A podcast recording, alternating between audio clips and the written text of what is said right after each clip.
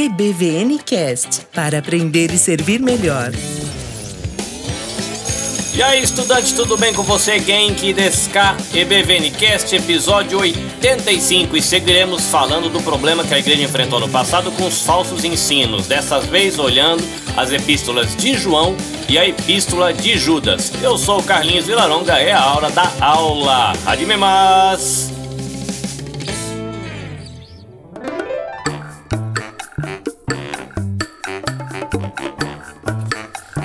Antes da gente ir para aula, recados da secretaria. Apenas lembrando você que você pode encontrar a gente nas redes sociais, Instagram e Facebook, e que a gente precisa aí do seu apoio para ajudar o ministério ser conhecido e alcançar pessoas que possam beneficiar aí do conteúdo.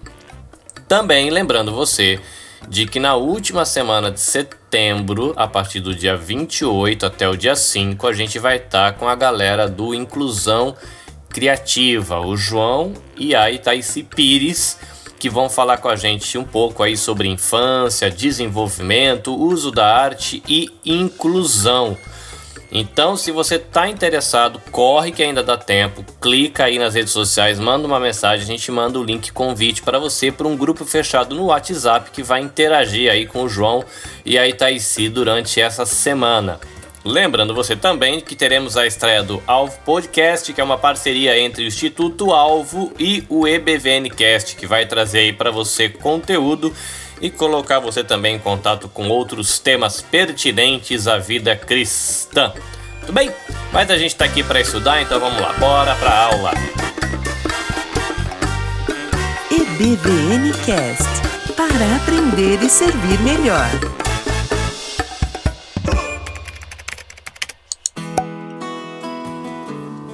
Eu quero começar a nossa aula falando sobre o livro de Judas, ou a Epístola de Judas, a Carta de Judas, porque os comentários apontam que ela foi escrita antes de 1, 2 e 3 João, apesar de da nossa Bíblia estar tá depois. E o primeiro versículo diz assim: Judas, servo de Jesus Cristo, irmão de Tiago, aos chamados, amados de Deus Pai e guardados em Jesus Cristo, a misericórdia, paz e o amor vos sejam multiplicados. Mas quem é esse Judas? Judas é um nome comum. Tiago, pelos comentários que eu li, também é um nome comum.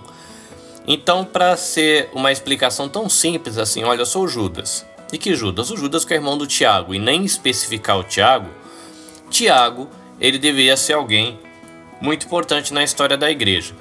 Uma indicação que a gente tem, por exemplo, é em Mateus capítulo 13, versículo 55, que diz assim a respeito de Jesus: Não é este o filho do carpinteiro? O nome de sua mãe não é Maria, e não são seus irmãos Tiago, José, Simão e Judas? Então a gente tem aí o nome Tiago e o nome Judas como irmãos de Jesus. Depois a gente tem no capítulo 1 de Atos no versículo 14, dizendo assim: Todos eles se reuniam sempre em oração com as mulheres, inclusive Maria, a mãe de Jesus, e com os irmãos dele, que aí esses irmãos dele inclui Tiago e Judas. Tiago, a gente sabe pela história da igreja de que ele foi um irmão que teve uma proeminência, uma liderança proeminente na história da igreja. Então, a conclusão que os comentaristas chegam, apesar de existirem vários Judas na história da igreja, e é muito comum que as pessoas, quando vão ter primeiro um contato com o livro de Judas, alguns chegam a pensar, como eu já cheguei a pensar, de que o Judas é do Judas Iscariotes, que traiu Jesus. Mas esse Judas é outro Judas, é Judas, irmão de Tiago, que a Bíblia aponta que também era irmão de Jesus. Então os comentaristas consideram que, como Tiago foi um líder proeminente e de que não tem muito comentário nessa citação, de que é desse Judas que a gente está falando, do Judas, irmão de Jesus. Quando foi que Judas escreveu o livrinho deles? Um comentário que eu usei sugere a data de 55 a 75. O nosso guia de estudos, que é o Panorama do Novo Testamento do curso Vida Nova de Teologia Básica, ele vai sugerir para a gente a data de 75 e 85, né? um pouquinho depois. Ainda assim, seja numa data ou outra, vai ser considerado um pouquinho depois da epístola de 2 Pedro e antes das epístolas. Agora, para quem que ele escreveu?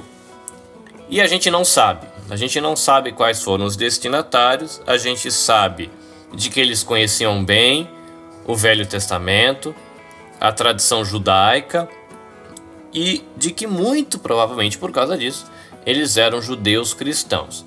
Um comentarista ele apontou de que como é, o, o escritor era judeu e tinha esse transfundo judeu, pode ser que as informações que a gente tem na carta digam mais a respeito de quem escreveu a carta de quem leu.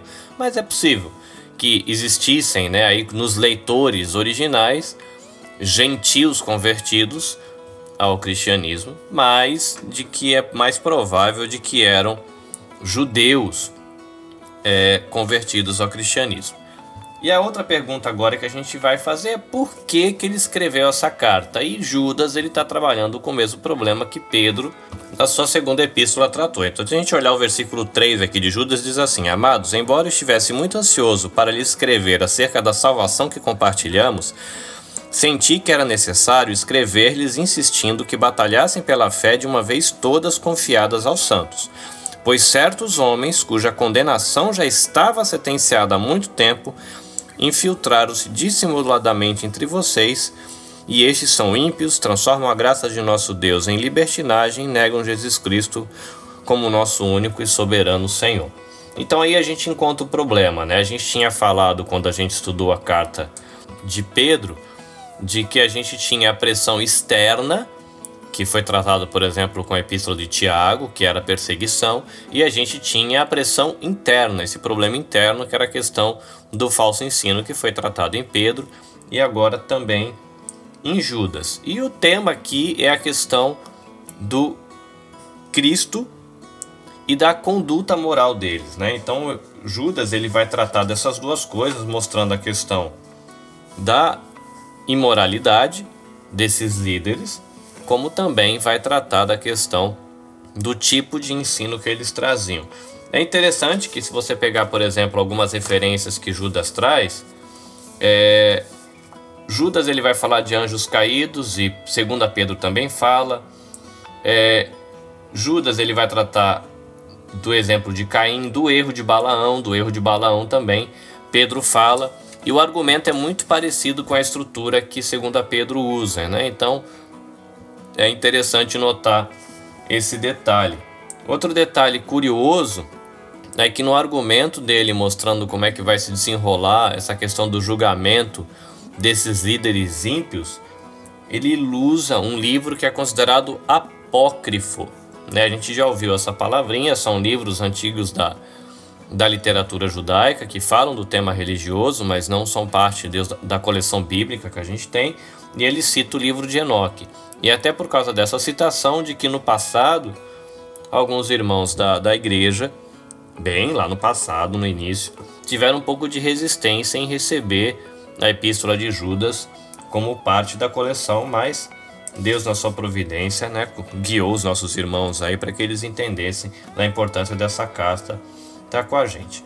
Então, Judas ele vai trabalhar aí mostrando a obstinação desses falsos mestres, a ganância e a presunção deles, e mostrando como esses falsos mestres ímpios vão ser alvo do juízo de Deus. E aí, considerando essa situação, a gente tem que batalhar pela fé que a gente recebeu, então é responsabilidade pessoal do crente relembrar o ensino dos apóstolos, então não é relembrar qualquer porcaria, mas é relembrar o ensino dos apóstolos que a gente tinha recebido no passado, né, o argumento dele, e por conta disso também a gente guardasse no amor de Deus. Então, guardar-se no amor de Deus tem um aspecto do você cuidar de si próprio com oração, é, você cuidar da qualidade da saúde da sua fé, como também exercer misericórdia e cuidado para com o outro. Bom, agora a gente chega nas epístolas de João. E a primeira coisa que eu achei curiosa quando eu fui estudar é de que desde que eu me entendo por crente, desde que eu me entendo por cristão, frequentando igreja, escola dominical, eu tenho contato com o Evangelho de João, as epístolas de João e o Apocalipse de João.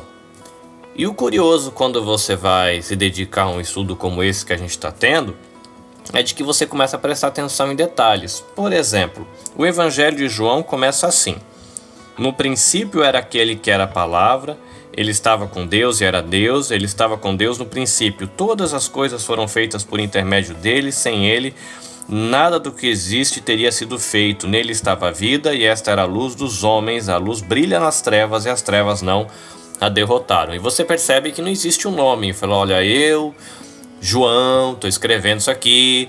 E não tem aqui no Evangelho de Judão. E aí quando a gente vai para a epístola de 1 João, diz assim: O que era desde o princípio, o que ouvimos, o que vimos, com os nossos olhos e o que contemplamos e as nossas mãos apalparam. Isto proclamamos a respeito da palavra da vida. A vida se manifestou, nós a vimos e dela testemunhamos, proclamamos a vocês a vida eterna que estava com o Pai e nos foi manifestada. E mais uma vez, a gente não tem aqui a questão de dizer no começo da epístola quem é o escritor. Aí a gente dá uma olhadinha em 2 João, diz assim: o presbítero, ou em algumas traduções, o ancião. Né? O presbítero, a senhora eleita e aos seus filhos, a quem amo na verdade. Em 3 João, o presbítero, ao amado Gaio, a quem amo na verdade. Aí, se a gente vai para Apocalipse, a gente encontra no versículo 4 João, as sete igrejas da província da Ásia. A vocês, graça e paz da parte daquele que é, que era, quer de vir. E aí você vê que existe uma diferença. Você tem o Evangelho anônimo, você tem 1 João anônimo, você tem 2 e 3 João assinado com o presbítero, e você tem o Apocalipse, a revelação assinada como João. Historicamente, todos esses documentos, o Evangelho, 1, 2 e 3 João e Apocalipse, eles estão ligados à pessoa de João, o apóstolo João.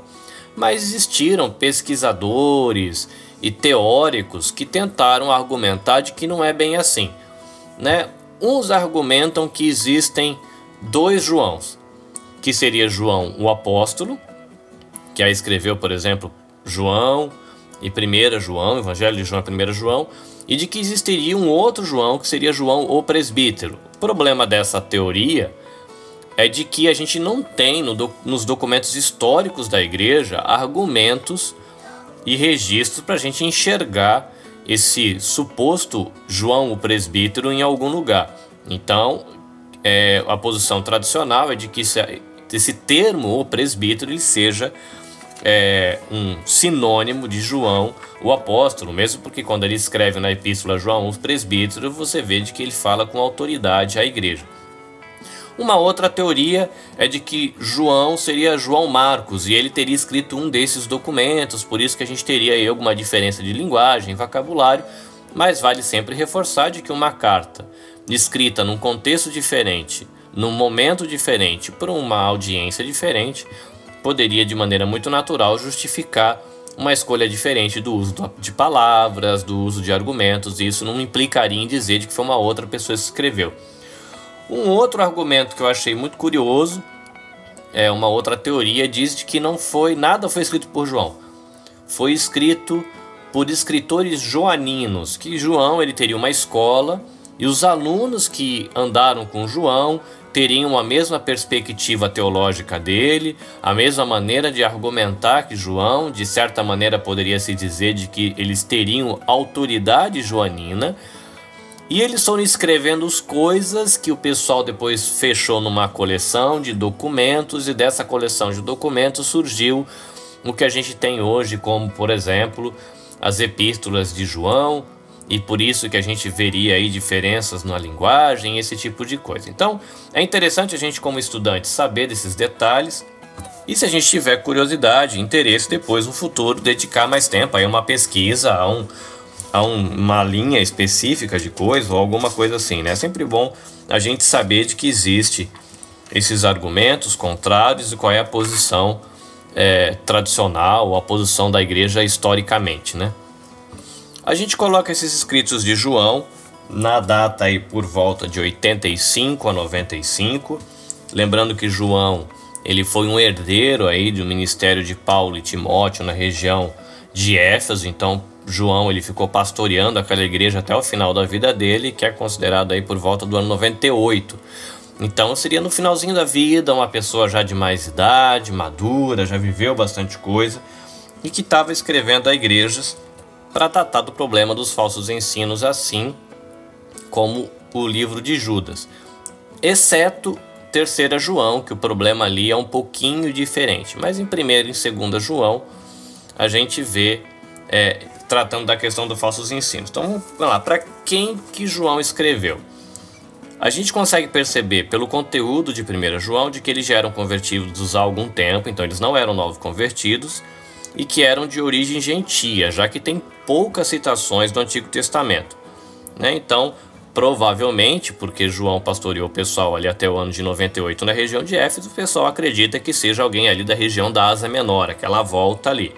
Segunda João, os destinatários, ele coloca como a senhora eleita, que a maioria dos comentaristas, pelo que eu entendi, interpreta como sendo uma igreja, né? uma senhora eleita que tem os seus filhos, e no final da epístola ele fala: olha, os filhos da sua irmã eleita aqui.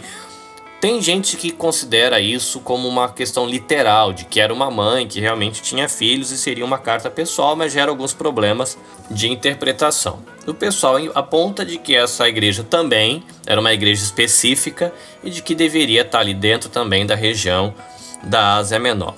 Terceiro João já é direcionado a Gaio.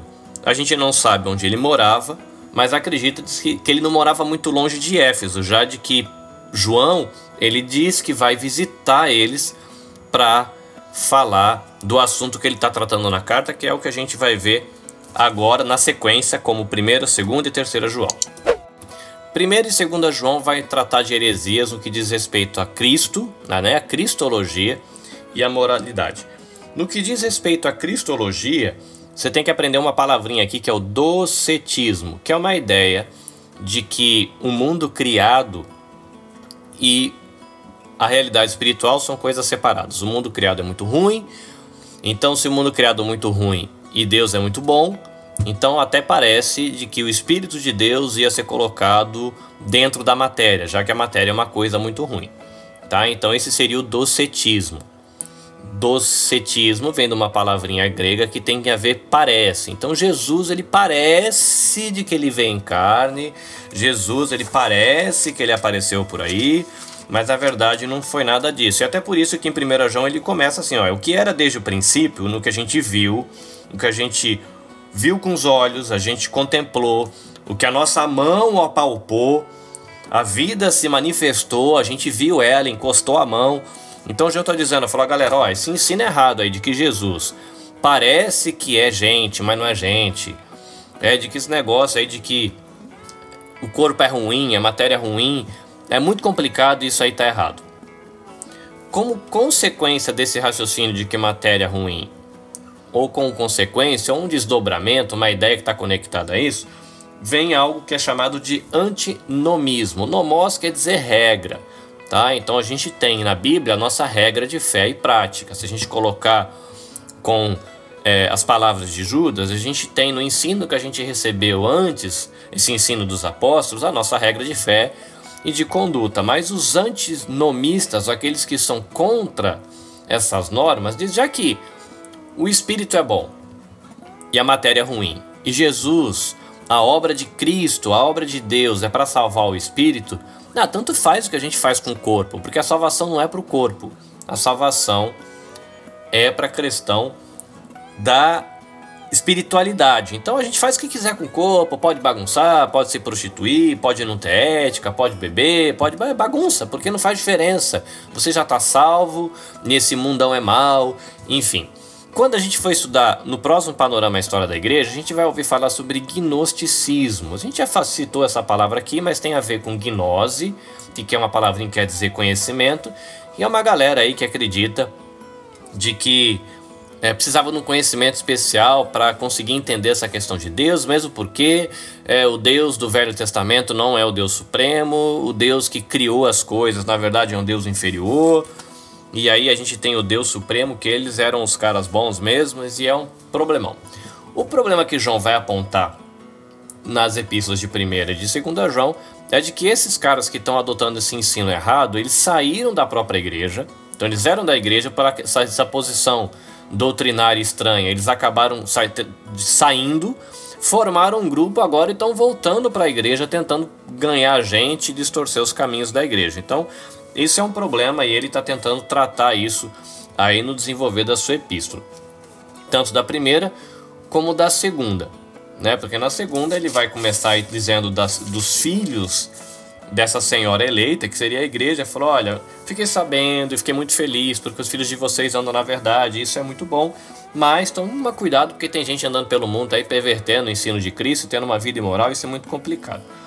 Né? Então ele vai trabalhar nisso, dizendo que a gente deve se apegar à verdade, aquilo que foi ensinado, e a gente vê aí como é uma questão, uma aplicação mais, é, não sei dizer devocional, mas que tem a mesma nossa realidade, para ver como que é importante para a gente tentar entender o ensino bíblico, porque o entendimento errado a respeito de quem somos, de quem Deus é, da obra de Cristo, de quem é Jesus, se desdobra numa vivência diária esquisitona. Esses caras entenderam errado quem era Jesus, isso se desdobrou numa vivência esquisita no dia a dia.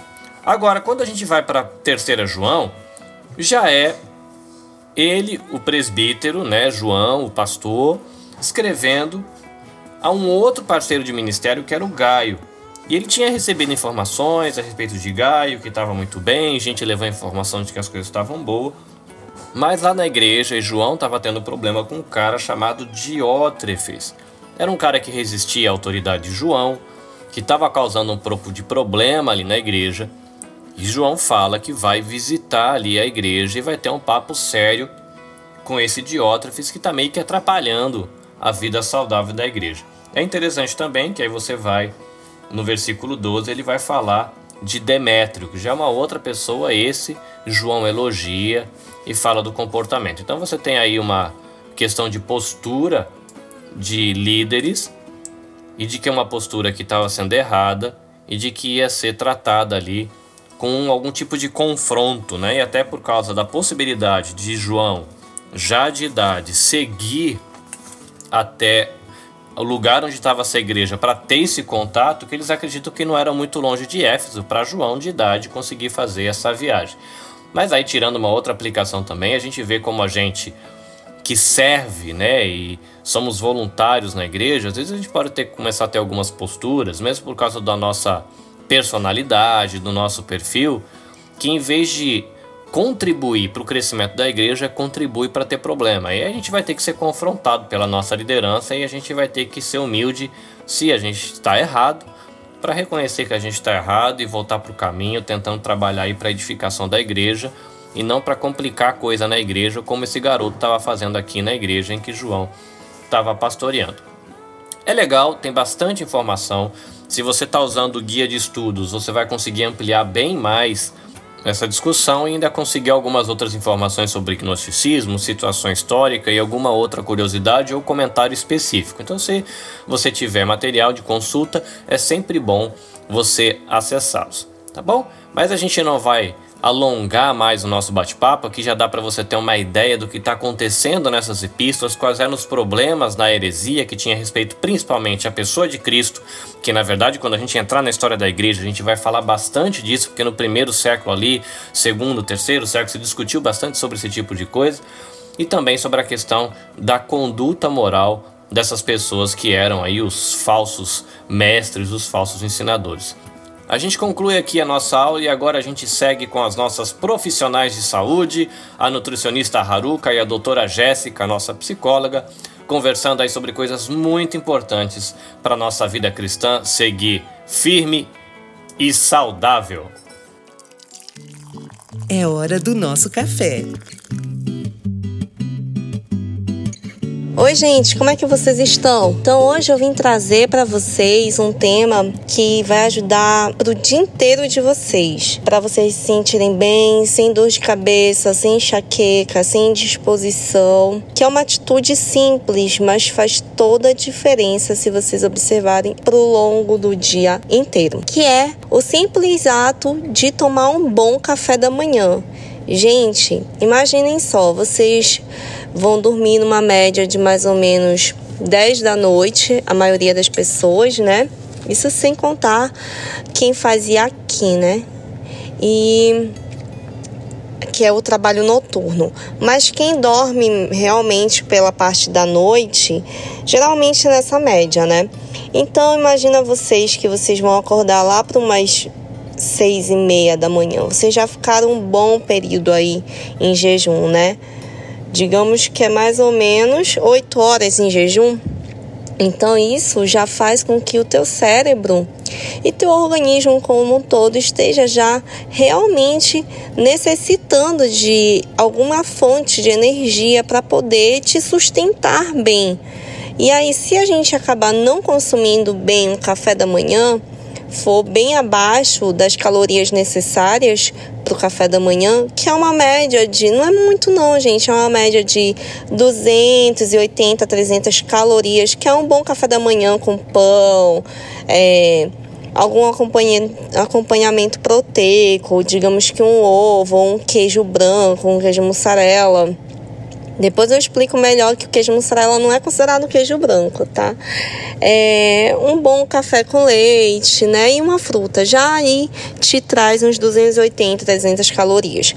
Se você não consumir nada disso, se for só um cafezinho preto e olhe lá e já ir para trabalhar, já ir para estudar, o seu corpo ele não vai estar tá recebendo aquela caloria adequada para o teu dia, para tua manhã até o horário do almoço, provavelmente você vai ficar em jejum, você vai estar tá realmente ali em um trabalho de jejum prolongado, que não é nem a dieta que você está fazendo de jejum intermitente, mas você já está meio que entrando nessa dieta, só que de uma maneira totalmente errada, inflamatória, que não vai trazer nenhum benefício para a tua saúde. Uma dieta de jejum intermitente, ela tem que ser bem rigorosamente acompanhada por um nutricionista, né?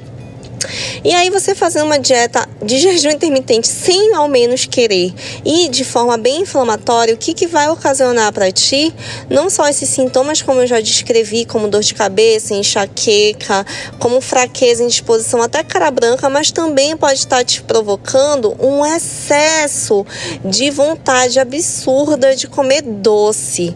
Um doce assim, bem recheado, de, de, de cobertura, de recheios que logo o teu cérebro começa a pedir os mais doces que você gosta, né? Como chocolate, por exemplo.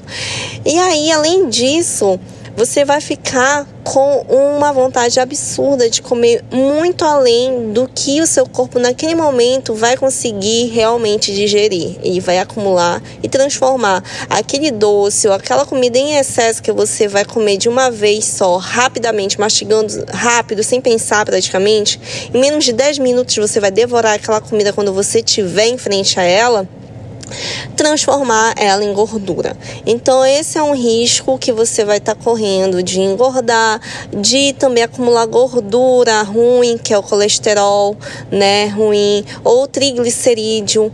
E aí você não vai ficar com certeza nada saudável e ainda vai estar tá sentindo esses sintomas que é bastante incômodo pro longo do teu dia, né? Então, tome esse cuidado, faça essa pequena atitude que é tomar um bom café da manhã. Tá legal? É isso a minha dica de hoje. Beijos! Hora do cafezinho. Não te esquece da fruta. EBVN Cast para aprender e servir melhor.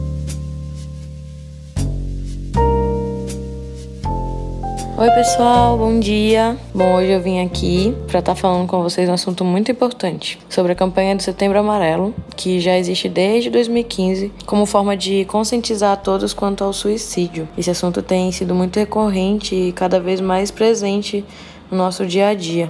o Ministério da Saúde hoje já identifica ele como um problema de saúde pública. Perdemos diariamente muitas vidas para o, o desespero, para a dor e para a desesperança. Segundo a Organização Mundial de Saúde, são quase um milhão de vidas perdidas por ano e entre 10 a 20 milhões de pessoas tentando se suicidar. É um assunto muito sério, recorrente, que tem cada vez mais afetado a todos. Não, não é questão de classe social, não é questão de conhecimento, mas todos os tipos de pessoas têm, a, têm sido é, acometidos por essa situação. E hoje eu venho falar para vocês duas situações importantíssimas com relação à conscientização desse adoecimento de alma, né? Desse adoecimento que a nossa nossa geração tem sofrido. Primeiro a você, pessoa que conhece alguém com depressão, conhece alguém que tem passado por momentos de dificuldade emocional e tem já dado sinais, né? tentado suicídio, tendo se, se, tentando se isolar. Você que tem pessoas passando por processos de adoecimento é, emocional, pessoas que você conhece, acho que você pode começar. Geralmente tem muitos pontos que elas começam a sinalizar você. A pessoa começa a se incluir socialmente, começa a mudar suas formas de agir com todo mundo, começa a se estressar por muitas vezes, ter alteração no sono, alteração na alimentação. Você percebe porque a pessoa já não é mais a mesma do que ela era. E é uma mudança muito gritante, né? Então você já começa a perceber que tem alguma coisa diferente ali. Então você que tem acompanhado, tem conhece alguém próximo de familiar, tudo. Eu venho hoje para falar para vocês que procurem ter, primeiramente, uma escuta é, acolhedora, entender o que aquela pessoa está passando, entender o que está acontecendo. Não é porque é, depressão, vou usar aqui a depressão é, como uma das doenças, né, que geralmente causa isso, mas não é porque uma pessoa eu tive um tio depressivo que a minha prima ou uma amiga que está passando por depressão vai ter a mesma coisa. Os sintomas são os mesmos, porém a causas, as causas são variadas, são diferentes. Nós somos singulares, somos pessoas diferentes. A minha dor não é igual à dor do outro. Primeiramente, você tem o que você pode fazer para ajudar essa pessoa é realmente ter uma escuta acolhedora, entender, perguntar como eu posso te ajudar. Muitas vezes a pessoa que está passando por essa crise, ela não, ela está num estado extremo de sofrimento psíquico. Ela perdeu totalmente a esperança para chegar a pensar em suicídio. Então ela não sabe, ela está perdida. Então muitas vezes ela realmente não vai você vai perguntar como eu posso te ajudar. Ela não vai saber. Então, o que você pode estar tá fazendo para ajudar é escutando, tentando realmente fazer ela sentir que você está lá do lado dela, independente dela saber ou não. E o mais, o mais, o mais urgentíssimo que você pode estar tá fazendo é encaminhando ela para um profissional, um psiquiatra, um psicólogo que vai estar tá sabendo ajudar ela mais pontualmente nesse assunto. Agora eu venho falar também a você que tem passado por processos depressivos, processos de adoecimento mesmo é, emocional. Você precisa, você precisa. É, é, a gente fala, né? O mundo cobra da gente. Você precisa ser, ser a melhor pessoa do mundo, você precisa ser o melhor profissional, você precisa ser. É, tá 100% todo o tempo, independente se você não consegue dormir, você tem que ter uma, um sucesso na sua família, um sucesso profissional, um sucesso pessoal, mas a sociedade não respeita o tempo de cada um, né? E acaba que a gente funciona nisso. Acabam funcionando no tempo da sociedade, esquecendo que cada um tem o seu tempo. Então eu venho hoje aqui dizer que você não tá só e que a gente entende que cada um tem seu processo. E eu venho te falar, você não tá só.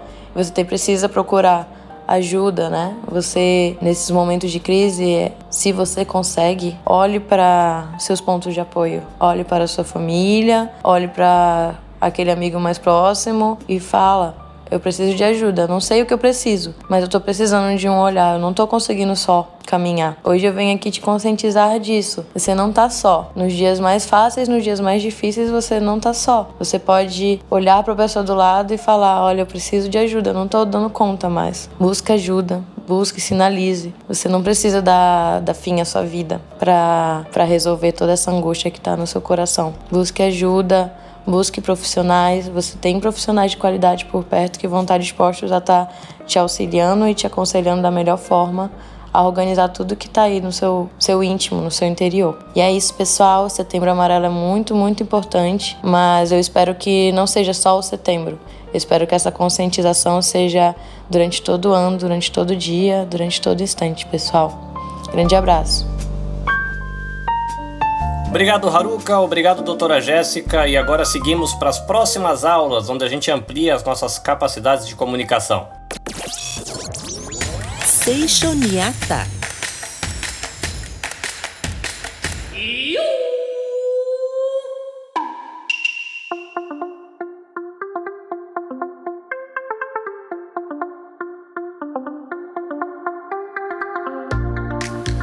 Hairama, minasan. E aí, pessoal?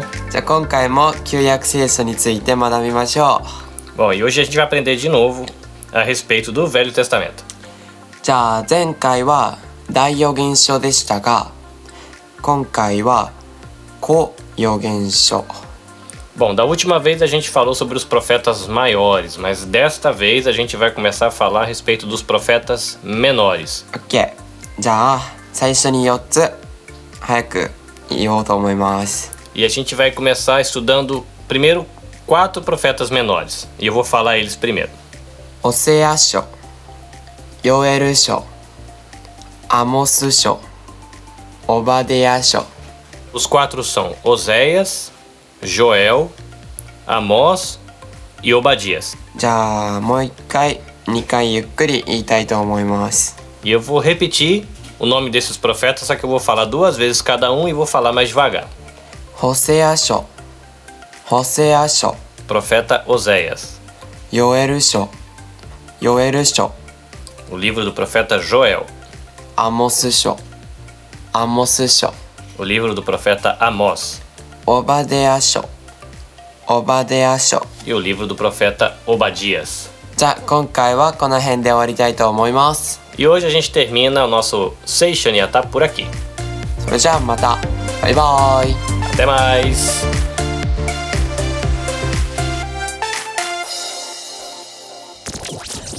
Dica de inglês.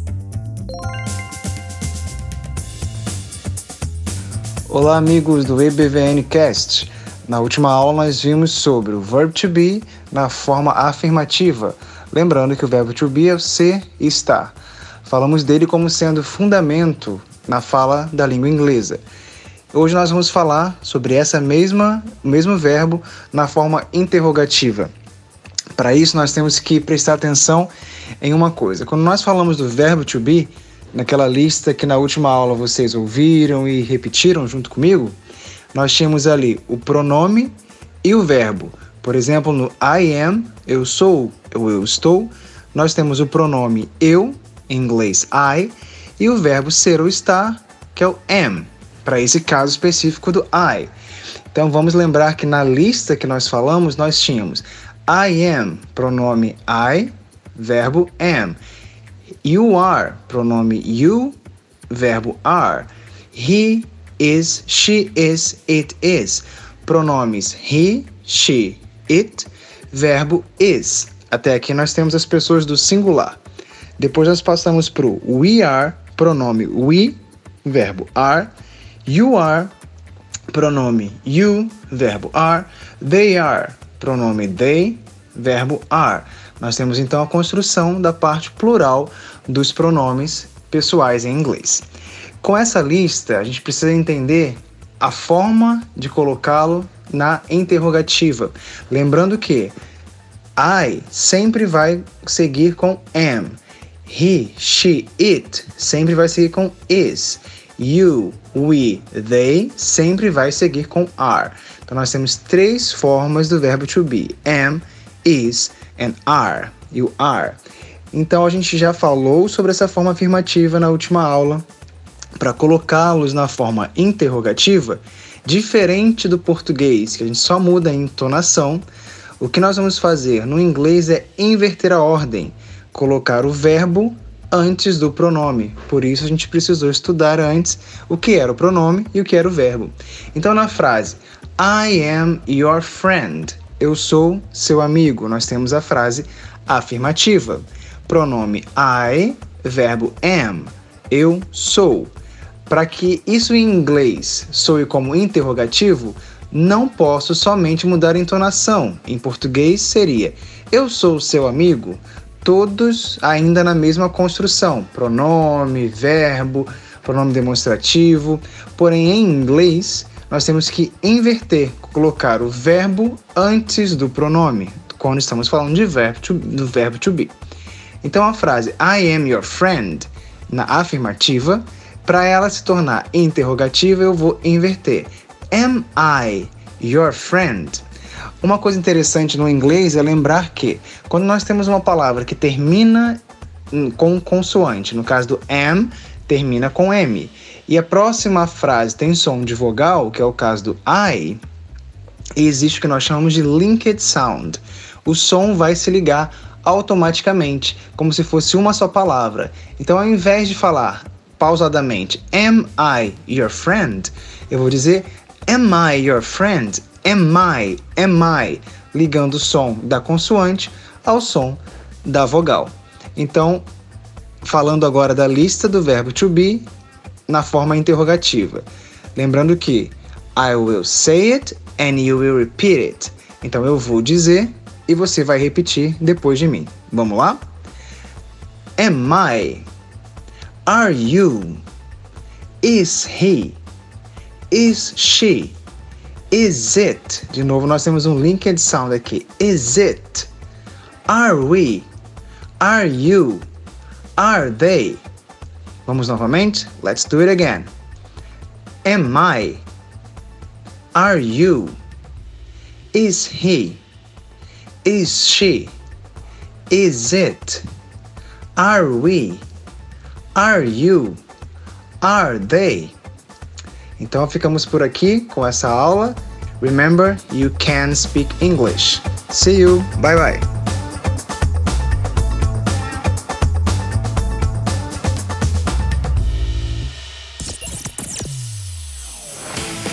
Hoje tem aula extra, porque aprender é bom.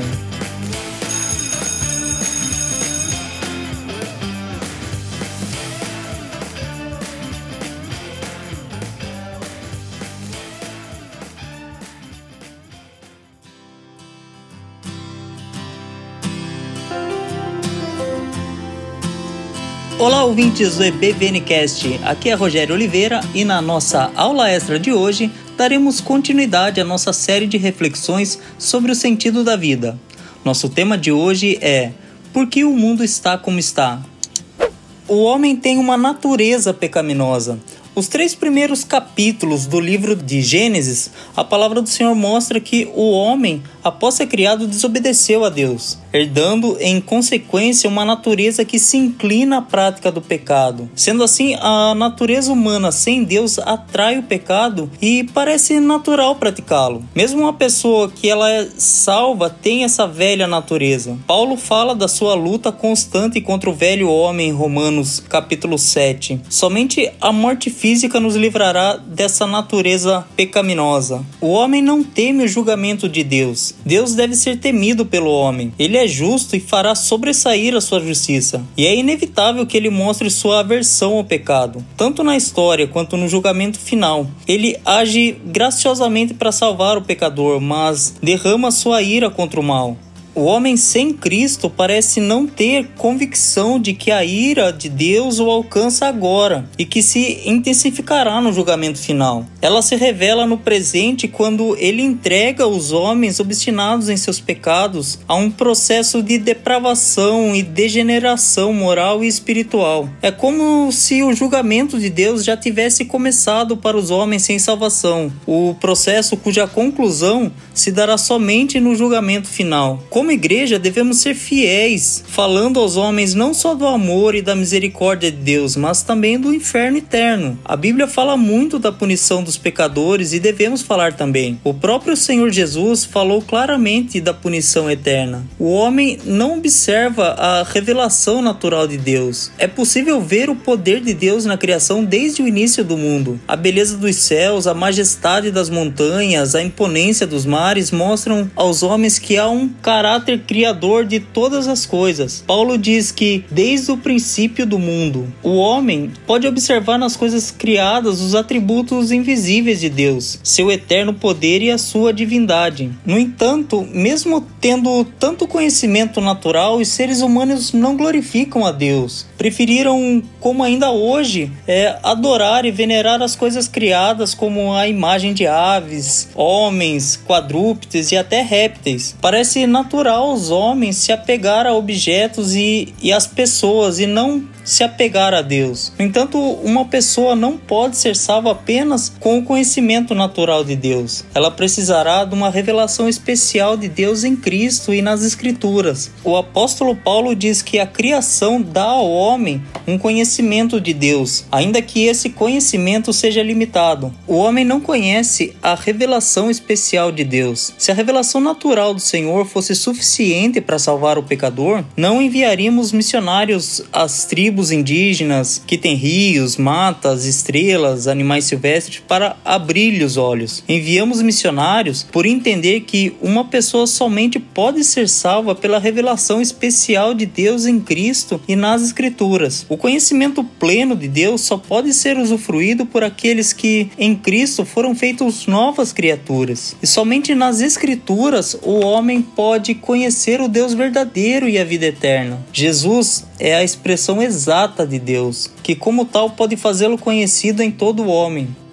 E para caminhar para o final da nossa reflexão de hoje, convido todos os ouvintes a ler o texto de Romanos, capítulo 1, dos versículos 16 a 31. O texto expõe claramente a natureza pecaminosa do homem sem Cristo. A nossa reação deve ser a mesma do apóstolo Paulo, pregar o evangelho. No versículo 16 de Romanos, ele diz: Pois não me envergonho do evangelho, porque é o poder de Deus para a salvação de todo aquele que crê, primeiro do judeu e também do grego. Devemos pregar a justiça de Deus revelada no evangelho, para que os homens sejam livres da sua ira. Não devemos esquecer também do que por trás de toda a carne e sangue, de todo homem sem Cristo, estão as hostes malignas. Pregamos aos homens, mas lutamos contra Satanás. Não nos esqueçamos esquecemos também que somente no novo céu e na nova terra, onde habita a justiça de Deus, estaremos completamente livres da presença do pecado. Amém. Encerramos por aqui. Desejo a todos uma ótima semana na paz do Senhor e Salvador Jesus Cristo. Até a próxima, até mais.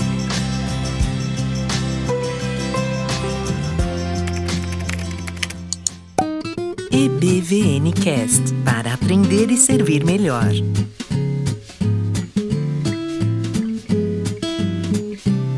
É isso aí, estudante. Chegamos ao fim de mais um episódio do EBVN Cast. Chegando quase no finalzinho do Novo Testamento, só faltando agora Apocalipse para nós fecharmos o módulo Panorama do Novo Testamento.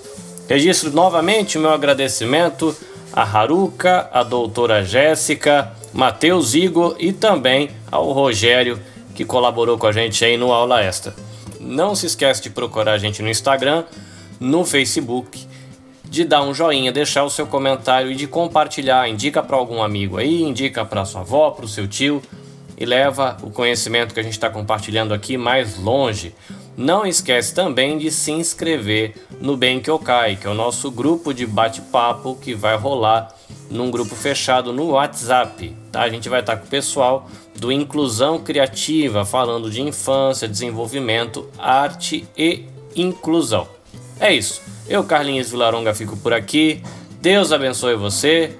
Caris, Shalom e até mais.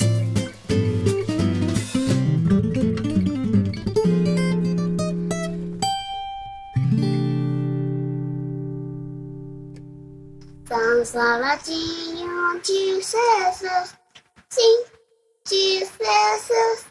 Minasan sayonara. Mata ne! EBVN Cast para aprender e servir melhor.